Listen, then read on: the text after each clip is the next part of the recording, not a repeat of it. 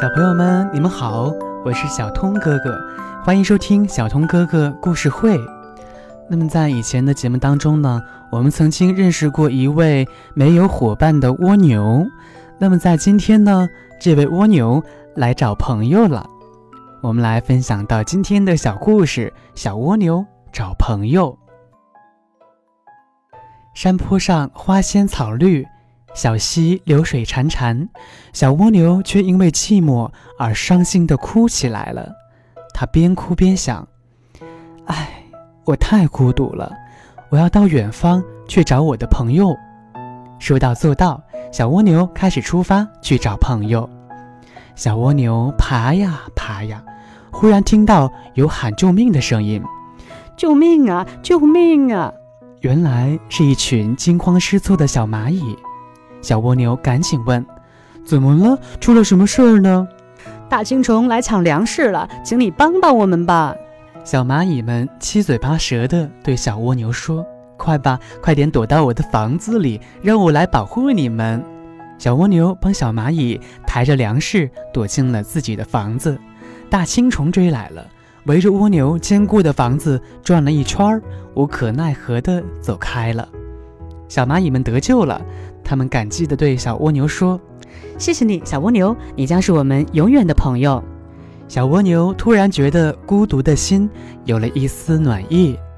小蜗牛继续向前爬，忽然天空噼里啪啦地下起了大雨，小蜗牛急忙躲进了房子里。这时，只听见一个细小的声音说：“蜗牛大哥，让我到你的房子里躲一躲雨，好吗？”蜗牛探出头一看，哇，原来是一片湿漉漉的粉红色的羽毛，正冷得发抖呢。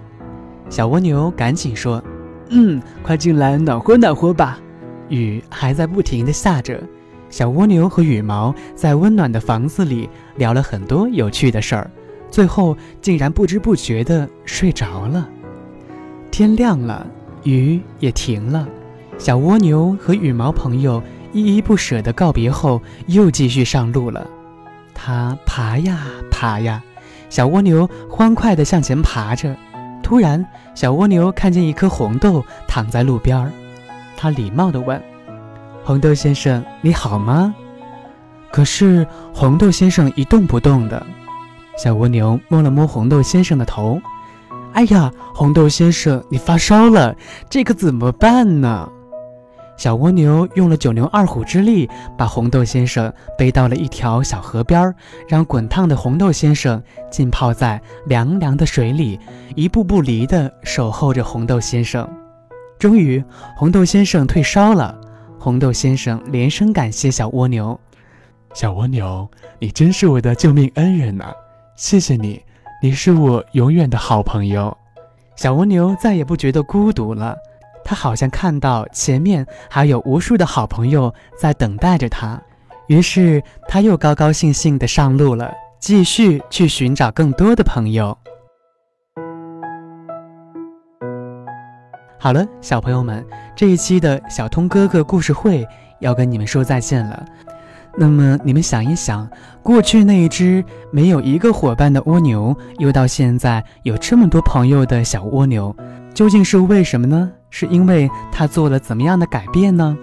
我们可以来想一想，也可以跟爸爸妈妈一起来讨论一下，跟小通哥哥进行互动。